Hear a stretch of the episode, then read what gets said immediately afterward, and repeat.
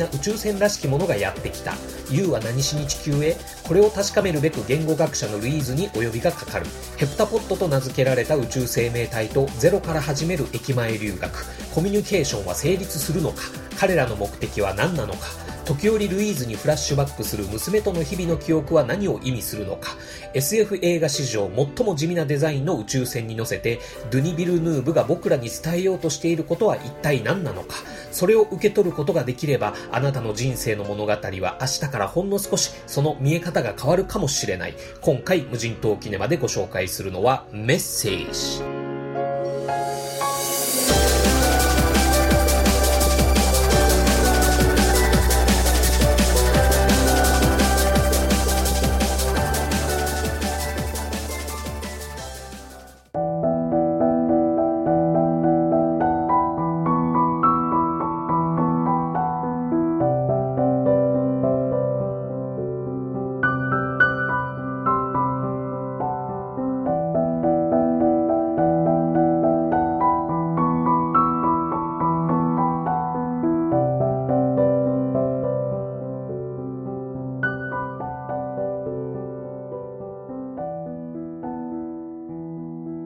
2017年はですね何気に宇宙 SF ものが粒揃いな年だなっていうふうに思うんですね。12月は最後のジェダイっていうことでまあスター・ウォーズは毎年の恒例行事になりつつもあるのかなっていうふうにも思うんですが例えばジェイク・ギレンホールとライアン・レイノルズの共演で「ライフ」っていうう宇宙で厄介な生物に襲われちゃう系の映画が7月公開ですね。で宇宙厄介生物の代表格としてはエイリアン・コベダントも9月に公開が控えてますし11月にはゴジラ怪獣惑星ということで宇宙 SF ものとしてのゴジラが劇場版アニメとして公開される。そして3月にはあパッセンジャーなんていう宇宙船映画もありましたよね。そんな中僕が今年の大本命だと思っていた宇宙 SF ものとしては現在絶賛公開中のガーディアンズ・オブ・ギャラクシー・リミックスだったわけですがまあなるほど素晴らしい作品になってました。もう満館全席っていうんでしょうかね。例えるならばロイヤルホストで一番高いサーロインなんちゃらステーキセットというか、まあ、そういう豪華で本当にキラッキラしてて熱くて楽しい映画でした。でそのガーディアンズ・オブ・ギャラクシー・リミックスとこう対極にあるタイプの映画だなっていうふうに思ったのが今回ご紹介する「メッセージ」という作品なんですがガーディアンズ・オブ・ギャラクシーをロイヤルホストで一番高いメニューっていうふうに例えたとするとこの「メッセージ」という映画はかまどで炊いたご飯に最上級の卵をかけた卵かけご飯っていう感じでしょうかね。まあ地味に美味しいというかそんな感じでしょうか。まあ出てくる例えば宇宙船のデザインとしてはただの巨大な黒い岩みたいな感じでやっぱり地味ですし派手なアクションとかスペクタクルっていうのはあんまりなくて一応全世界的な出来事として大きな事件が起こってはいるんですが物語はとてもパーソナルなお話に収束していくっていう感じの SF 映画だなっていう印象を受けたんですね。なので僕がメッセージを見た直後はですねこれはもしかしたら結構酷評されるんじゃないかな。よくて賛否両論っていう感じになっちゃうんじゃないかなっていうふうにも予想したんですがこれが蓋を開けてみれば僕の周りではほぼ絶賛。なるほどバカウケだなっていうふうにちょっと驚きました。ガーディアンズ・オブ・ギャラクシー・リミックスとメッセージ。宇宙 SF ものとしてある意味両極端とも思える作品がどちらも絶賛されたっていうのはちょっとこの2017年の映画的出来事としては印象に残るものじゃないかなっていうふうに思いました。さて、そんなドゥニ・ビルヌーブ監督最新作メッセージですが、僕、牛田にとってはどうだったかっていうと、まあ、有に及ばずの上陸級ですね。すごい良かったです。まあ、今更何言ってんだっていうふうにも思われるかもしれませんが、このドゥニ・ビルヌーブという映画監督は今後要チェックだと思います。今年の10月には SF 映画の古典的名作ブレードランナーの続編。ブレードランナー2049も公開されますしあと SF 小説の古典的名作砂の惑星デューンの監督をやるっていうことも決定しているっていう話なんですね。もう今後注目の監督になっていくっていうことは間違いないと思いますが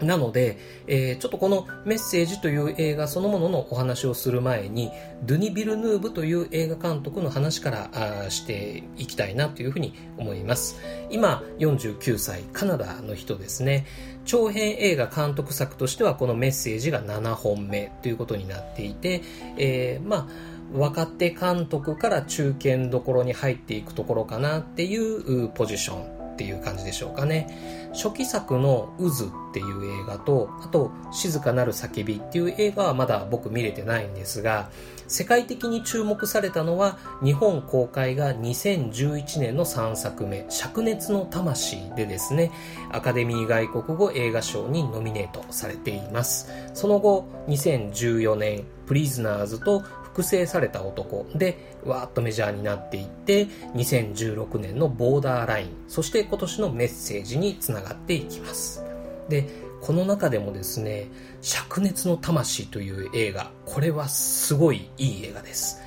ドゥニ・ビルヌーブという監督ちょっと気になるなっていうふうに思った方にはぜひ一度見てもらいたい映画です。面白おかしい話ではないですがマジか。っていうふうにうなっちゃうような衝撃的な物語になっていますし僕が思うドゥニ・ビルヌーブ監督の作家性というか作風が一番色濃く出てる作品なんじゃないかなっていうふうに思うわけなんですね。まだメッセージこれから見に行くよという方はですねもし時間が許すのであればその見に行く前にこの灼熱の魂見てもらうとあこういう映画を作る監督の作品なんだなっていうことで、まあ、ちょっと味わいも深くなるのかなっていうふうに思ったりもするのでおすすめです。はい。じゃあそのドゥミニ・ビルヌーブ監督の作家性作風っていうのはどういうものなのかっていうことなんですけれども僕牛田的に言うのであればこんな感じになるかと思います。何かとてつもなく巨大でどうしようもなく太刀打ちできない出来事が主人公に起こる。主人公は翻弄されつつもなんとかその出来事の中を目的に向かって走り抜く。そしてその出来事のクライマックスが過ぎた時主人公から見える世界は前とはまるで違ったものになっているっていう、まあ、その骨格を持つ物語が多いというか、まあ、そういうので共通項があるっていうような作風なんじゃないかなっていうふうに、えー、ドゥニ・ビルヌーブ監督作品については僕はそういう印象を持っています。なので、割とその、ドゥニ・ビルヌーブ監督作としては、ハードな物語っていうか、シビアな物語っていうか、別に過激な暴力描写が多いとか、すごいハイテンションなアクションシーンが続くっていうようなあ映画というよりは、物語そのものの内容そのものが結構えぐい話っていう方向性になってるのかなっていうふうに思います。で、そういうえぐい話をですね映画的にこう美しくというかかっこよくというかそういうのをこう作り上げる技術的なそのスタッフとの相性がいいっていうところもそのドゥニ・ビルヌーブ監督作品の、まあ、作風というか特質になってるかなというふうに思います。はいまあ、スタッフの人選がいいっていうふうにも言えるんでしょうかね。端的な例としては、ボーダーラインっていう映画ですね。この映画で劇中の音楽を担当したヨハン・ヨハンソンという方なんですが、このボーダーラインでアカデミー作曲賞を受賞してるっていうことで、まあ、その評価というか腕っていうのは疑いないところではあるんですが、まあ、そういう情報抜きで、えー、見たとしても、まあ、音楽の効果がすごかったんですね。人の気持ちを不安にさせるとかまたその不安な気持ちをもう少しさらに強めにざわざわさせられるっていうようなそういう感覚ですね。ボーダーラインを見た人は誰しも少なからず感じた要素ではないかなっていうふうに思うんですが今回のメッセージ、そして、えー、次回作のブレードランナー2049でも、このヨハン・ヨハンソンという方が音楽担当しますんで、もう、ドゥニ・ビルヌーブ作品とは切っても切れない存在っていうことになってきますね。なので、まあそういう作風ということで、やっぱりメッセージでも音楽は印象的でした。はい。これはぜひ映画館の大音響で堪能してほしいなっていうふうに思います。はい。えー、あと音楽だけではなく映像もすごいいい監督さんなんですね。えー、ロジャー・ディーキンスなんていう撮影監督の中ではもう巨匠と言われるような人と組むことが多いんですけれども、まあ、そのロジャー・ディーキンスと組んでいる作品に限らず、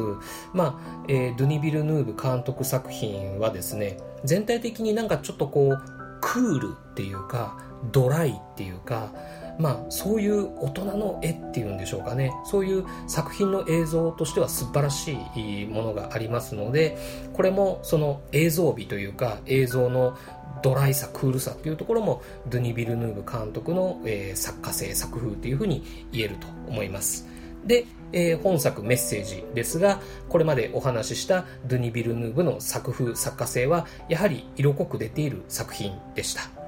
主演のエイミー・アダムス相手役のジェレミー・レナーそして出てくるだけで脇役でも映像がギュッと渋くなるっていうフォレスト・ウィテカーですね。役者もその演技も素晴らしかったですがまあ、えー、それもそれとしてとりあえずお話としてですね普通に面白かったです。序盤からグイグイ引き込まれていきますね。謎がだんだん分かっていく過程っていうのはやっぱり見てて単純に楽しいですね。でさらにあまり意識してなかった複製伏線が後になってちゃんと回収されていくっていうのもやっぱりそれも見てて気持ちがいいですしでその実はこうでした。ババーンっていう形で伏線が回収される種明かしがされるっていう風ではなくてだんだんその見ている観客自身が親前のあれって実はこういうことはやっぱそうか。あそうくるかっていうような感じで何て言うんでしょう。自分で気づくことができたっていうそういうミステリー作品の面白さミステリー作品を味わう面白さを感じさせるバランスで伏線を回収していくっていうところがそのドゥニ・ビルヌーブの作品には結構共通してるんですけれどもやっぱり作劇としてすごい腕を持った監督さんだなっていうふうに思いました。音楽よし。映像よし物語よしっていうことで、えー、このメッセージもおすすめの作品です。ぜひ映画館で見てみていただきたいと思います。ということでですね、で、ここからはもうメッセージ見たよという方に向けて物語解釈的なお話をしていきたいと思いますね。メッセージ見たけどなんだかよくわからなかったよっていう方とか、あといろんな人の感想が聞いてみたいよという方はですね、ぜひ引き続き聞いていただきたいなと思います。物語の革新的なところもネタバレしていきますが、まあ、見た人によっていろんな解釈をする余地がある作品だと思うんで、まあ、例によって牛田はこう見たよっていう一参考として楽しんでいただければと思います。はい。えー、ポイントとしては大きく言って2つですね。ヘプタポットという宇宙人は何の目的で地球に来たのかということ。そして、えー、主人公ルイーズの娘の記憶のフラッシュバックは一体何だったのかっていうこと。この2つですね、えー、1つ目の地球に来た目的からお話ししていきましょう。これはもうズバリ劇中のセリフとして出てくるんですが3000年後にこのヘプタポットという宇宙人の住む星がやばいことになるんで、その時は地球人に助けてもらわないといけない。なので、その時のために今、地球人を救いに来たのだということなんですね。地球人を救いに来た。何からどうやって地球を救うんでしょうかそもそも地球は今何かのピンチなのっていうところになってくるんですね。えー、地球人が救われなきゃいけない何か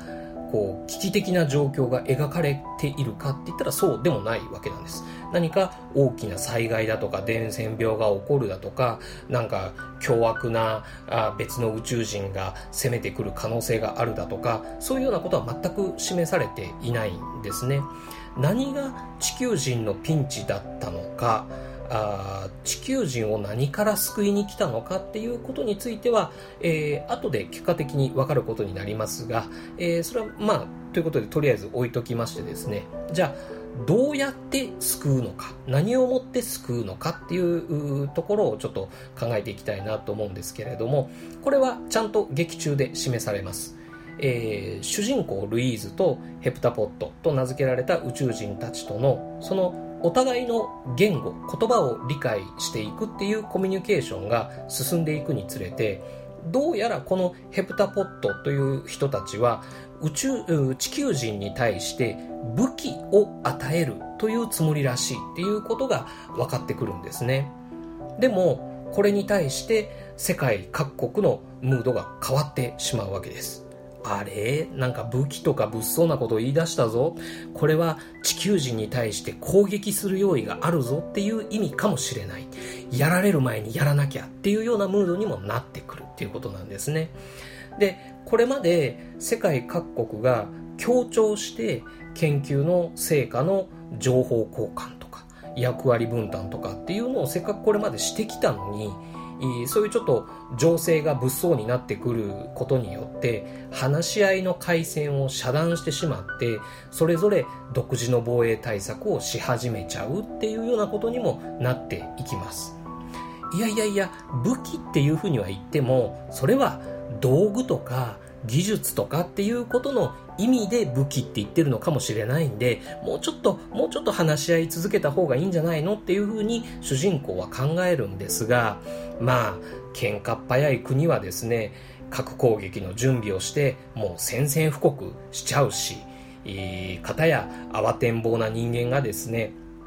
宇宙船の中に爆弾仕掛けちゃったりなんかするしっていうことがいろいろ起こってきちゃいまして、えー、地球人と宇宙人の関係が一気に緊張状態になっていきます。で、それでも話し合いを続けようとする主人公に応えるかのようにですね、えー、宇宙人ヘプタポットは主人公を宇宙船の中に、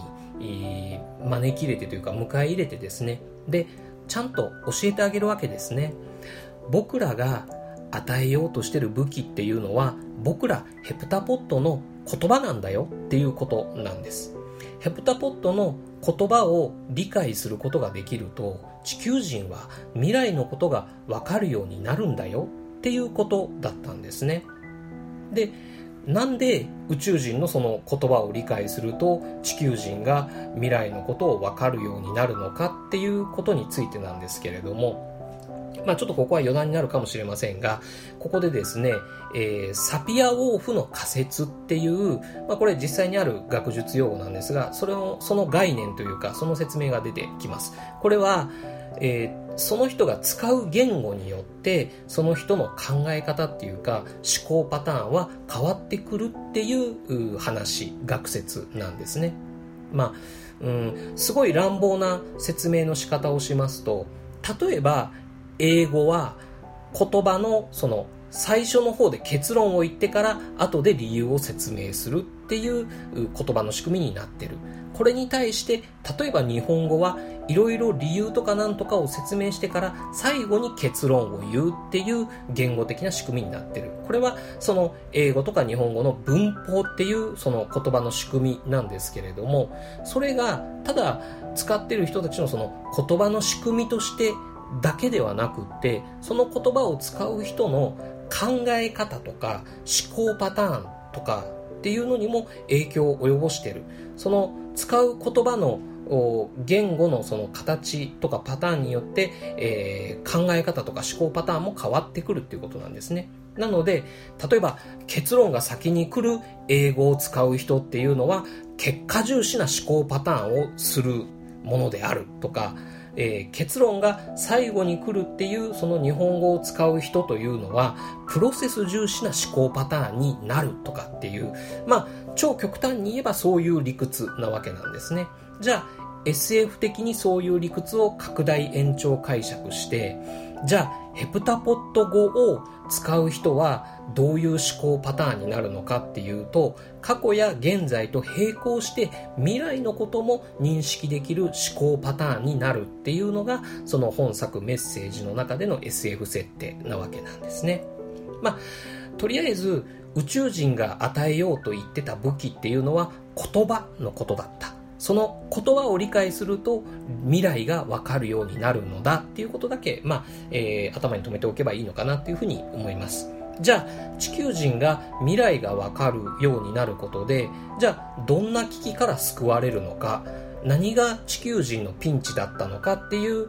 まあ、さっきの話に戻っていくわけですが、結局それは何だったのかっていうと、相手への理解が足りないことから争いごとになっちゃう。軍隊とか核兵器まで出てきちゃうっていうピンチのことだったんですね。まあ、つまり戦争っていうことですよね。だから、その宇宙人の真意が理解できなくって攻撃しようっていう風になった人間たちを未来を理解したその同じ人間が止めたっていうそういうことが成功したまあ、物語の中でそういうことが成功する攻撃を止めるっていうことが成功するわけなんですがそれが成功した瞬間世界各地12カ所に浮かんでいた宇宙船が一斉に消え去っていくわけなんですね。このことからするとつまり宇宙人の目的は人間同士の言葉による理解相互理解で争い事を止めるっていうケーススタディをやりに来た。まあいわゆる予行練習というか実地訓練みたいなのをしに来たっていうことだと考えられるわけなんですね。はい。えー、まあさっき用語っていう話も出てきましたが、もう一つ印象的な用語が出てきました。これは学術用語というよりは、まあ、あのー、経済用語になるんですが、ノンゼロサム、もしくはノンゼロサムゲームっていうことですね。えー、字幕では、非ゼロはゲームっていう言葉が出てきます。これ、あの、僕、個人的にはですね、昔、あの、ドルとか、ユーロとか、ポンドとかそういう外国為替を買ったり売ったりして儲かった損したっていうことをやってた FX っていうのをやってた時に知った言葉なんですけれどもゼロサムゲームっていう言葉があるんですね。これは誰かが損をしたらその損をした分得する誰かがいるっていう仕組みのことなんですね。でえー、ノンゼロサムゲームっていうのはそれの反対語っていうことです。なので、誰かが得をしたからといって、他の誰かが損をするわけではないっていう意味になる。それがノンゼロサムゲームっていうことになるわけなんですね。宇宙人と地球人との関係で、もしくは同じ地球人同士の違う国との国際関係の間で、誰かが得をしたら、その分誰かが損をするっていうこう、奪い合いっていうような思考パターンではなくて、誰かが得をしても他の誰かも得をするっていう思考パターンが大事なんだよっていうメッセージを匂わすキーワードになってました。そんな用語も出てきましたですね。はい。えー、そんなわけで地球人は争い事を回避する思考パターンを学習して、えー、宇宙人は帰っていきました。めでたし、めでたし。っていうふうに行きたいところなんですけれども、そこで二つ目のポイントですね、えー、主人公ルイーズの娘の記憶のフラッシュバックは一体何だのか、何だったのかっていう問題が残ってきます。主人公の娘はこの物語が始まる前に生まれて病気で死んだっていうことではなくって実はこの物語の後エイミー・アダムスとジェレミー・レナーが結婚した結果生まれる娘だったっていうでその娘が育っていくっていう未来の記憶がフラッシュ、過去に向かってフラッシュバックしてたっていうようなオチになっています。これは主人公は宇宙人とのコミュニケーションを通して未来がわかる思考パターンを学習しちゃったからっていうことなわけなんですね。で、ここが僕、ドゥニ・ビルヌーブ作品のシビアさというか、エグさだと思うんですね。どういうことかというと、先が分かっちゃった未来を生きることのどうにもならなさっていうことなんですね。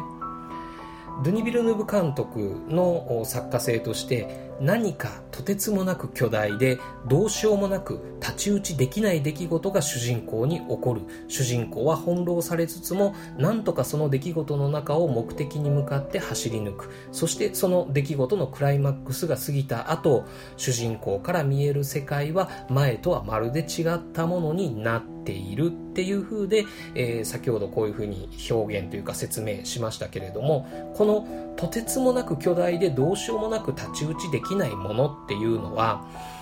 そのメッセージという映画の中においては巨大な宇宙船っていうことでも高度な科学を持つ宇宙人っていうのが太刀打ちできないということでもなくって実はそれは何だったかっていうと先が分かってしまった未来っていうのが主人公の前に立ちはだかったっていうことなんですね。これがすごくえぐい話だなっていうふうに思います。で僕最初このメッセージを見終わった後はこれって選択選ぶの選択の話なのかなっていうふうに思ったんです。主人公はこの先結婚をして愛しい子供を産んだとしてもその子供は自分より先に死んじゃうよ。悲しい未来が確実に待ってるよ。それでもあなたはその未来を生きることを選びますかっていうドゥニ・ビルヌーブからの問いかけだっていうふうに思ったんですね。でも何日かよくよく考えてみたらいや選択じゃないなと。選択肢なんてないなっていうふうに思ったんです。先が見えている未来をそれでも選ぶかどうかっていう話じゃなくて何を選んだにしても何を選択して選んだにしても今分かっちゃってる未来っていうのはその選んだ結果の未来なんだっていうことなんですねだからもうどうしようもないっていうことなんですジェレミー・レナーと結婚してもその子供が死んじゃう未来になるけどでも他の選択肢を捨ててやっぱりジェレミー・レナーと結婚する未来を選びましたっていう感動的な話っていうことではなくってもう選んじゃってる未来っていうのがジェレミー・レナーと結婚して娘が死んじゃう未来なんだよ。だからもうどうしようもないっていうことなんだけれどもでもそれを受け入れて生きていくかそれを苦しみながら生きていくかもし選択肢があるとしたらそれだけだよっていうかなりシビアな結論を突きつけられたんだなっていうふうに後になって気がつきました。ラストシーンでエイミー・アダムスはジェレミー・レナーにある質問をしてジェレミー・レナーはある答えを返します。それは実は質問じゃなくって確認っていうかそのこれからの未来を受けていくためのお守りみたいなものだったんだなっていうふうに映画見終わってだいぶ経ってからじわーっていうふうに来ました。はい。えー、そんな SF 映画でしたけれども、でもこれは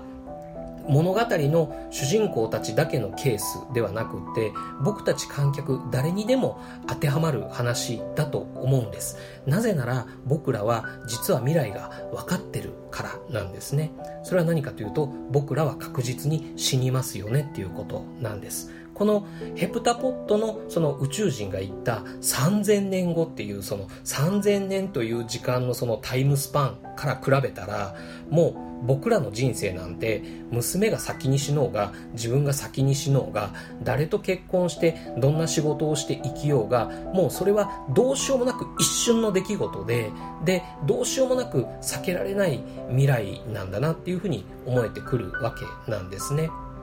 ただ過去を重ねてきたその先っぽに現在がある。先のことなんてわからないっていう思考パターンももちろんありです。ありですがただ自分は3000年というそのタイムスパンと比較すれば圧倒的に近い将来確実に死ぬ。だからそれまで先は分かっていても一日一日を慈しむように生きていくっていう思考パターンもありですよね。っていうことをこう伝えようとしてる。そういうメッセージを伝えてくれる映画だなっていうふうに僕は思いました。先が分かってる人生なんて絶望だよ。つまらないよ。っていう考えあると思います。それは確かにそう。でも僕たち映画ファンは他の人よりもちょっとそういう新しい思考パターンというかそれに近い感覚を実は持ってると思いますだって結末が分かってる映画を2回も3回も映画館に見に行ってその約2時間ぐらいという時間を慈しむように楽しむっていう感覚をもう私たちは知っていますよね。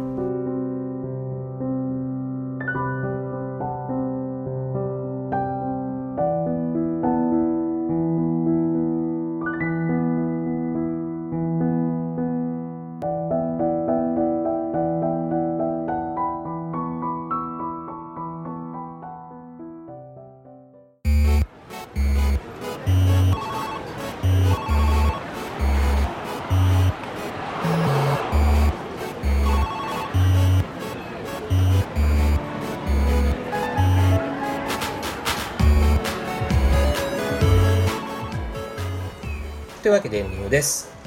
前回の漫画島会を配信した後ですねその守谷監督に批評という言葉が使いづらい世の中だっていうコメントをいただきましてでこういうポッドキャストで映画の話をするっていうようなことについて背筋がピンと伸びるような、まあ、そんな気持ちになりましてですね今回のメッセージについてもよしきっちり僕なりのこれは批評だと言えるように頑張ろうということで、えー、お話ししてみましたいかがでしたでしょうかね、えー、このメッセージについてですね冒頭では2017年宇宙 SF ものの中の1作品というようなお話をしましたが別の捉え方でアカデミー賞作品賞ノミネート作品の中の1作品ということで思い返してみてもちょっと面白いなと思ったことがあったんですね。ララランドライオン25年目のただいま。ムーンライトマンチェスター・バイ・ザ・シー。で本作のメッセージ。この5つを見てきたわけなんですが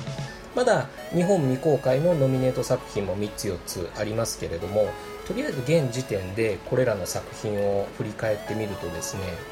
何て言うんでしょう。見た後の感覚っていうか手触りが結構似てるなと思ったところがあったんですね。でそれをアンチカタルシスって言っちゃうとちょっとずれてるような感じもするんですがあの分かりやすい大団円をきっちり観客に手渡しするっていうタイプの映画ではなくて割と小さなお話っていうかパーソナルな物語としてふっと終わっていくみたいなそういう余韻を楽しめるっていうかなんかそういう作品が多いなと思いました。でこういう映画を僕見るとですねなんか観客として作り手に信用されてるんだなっていうような気がしてなんかちょっと嬉しくなったりします。これすごいいいいいことだなっていうか、あのそういうふうに思ったりします。これは映画そのものが面白いっていうことだけじゃなくて映画を見ること映画鑑賞っていう体験が面白いっていうふうに思えるんですね。それはこういうふうに批評を語ったりとかその映画好き同士で感想を交換し合ったりとかっていうような体験をひっくるめて映画というものがどんどん面白くなってきているんじゃないかなっていうふうに思ったりしました。そしてもう一つララランドもライオンもムーンライトもマンチェスター・バイ・ザ・シーもちょっと考えてみると登場人物の過去を積み重ねて積み重ねてそして今こんな感じで生きてます。みたいなこう形っていうんでしょうかね。登場人物の人生の物語っ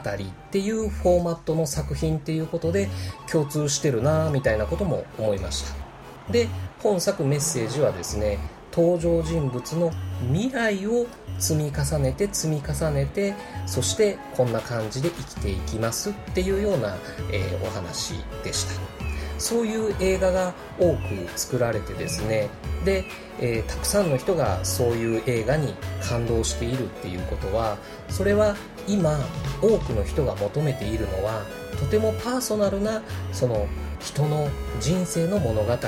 なのかなっていうふうにも思うわけなんですね。どうか映画を通してあなたの人生の物語を語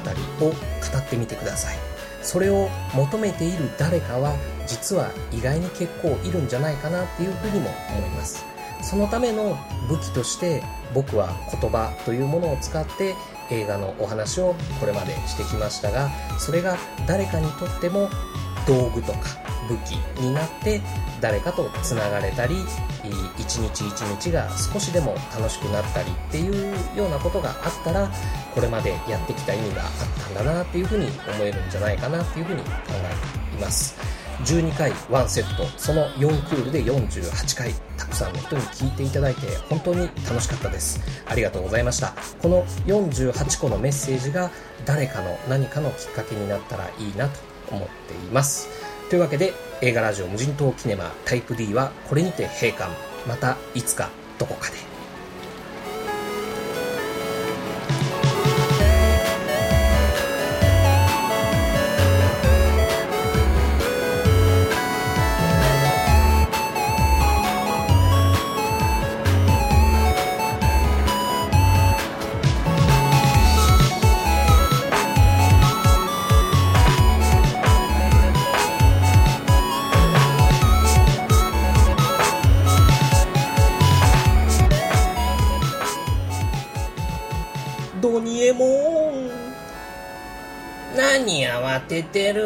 のび太郎くん。僕がいつも聞いている無人島キネマっていう映画ラジオがなんか最終回になっちゃったみたいなんだ。そんなわけないよのび太郎くん。あの承認欲求の塊みたいな牛田さんがポッドキャストやめるわけないじゃない。そうかな。またいつもの小芝居なんじゃないの？それもそうだね。じゃあ僕もう行くよ。ありがとうドニエモン。また面会に来てね。早く懲役終わるといいね。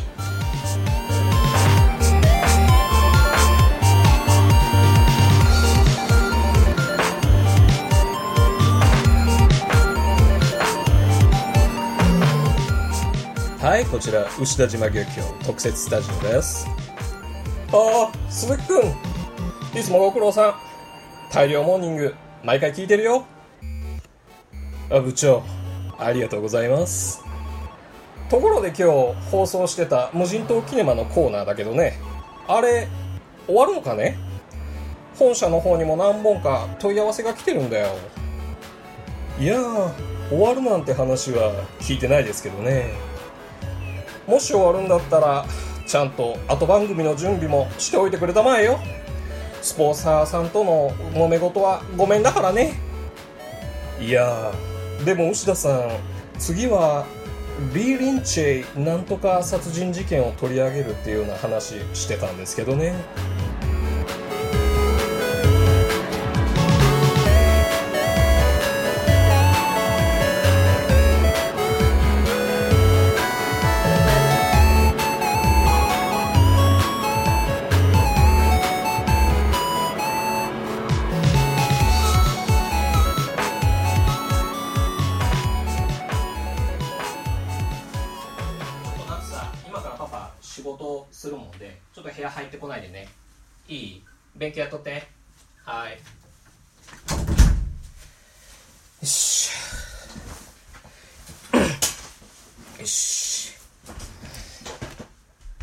い。そういうわけで、えー実質第5クールに突入しましたね。今回は、エドワード・ヤンの4時間にわたる名作、クーリンチェ少年殺人事件を語っていきたいと思います。タイプ D から装いも新たにですね、今回からは Take 5という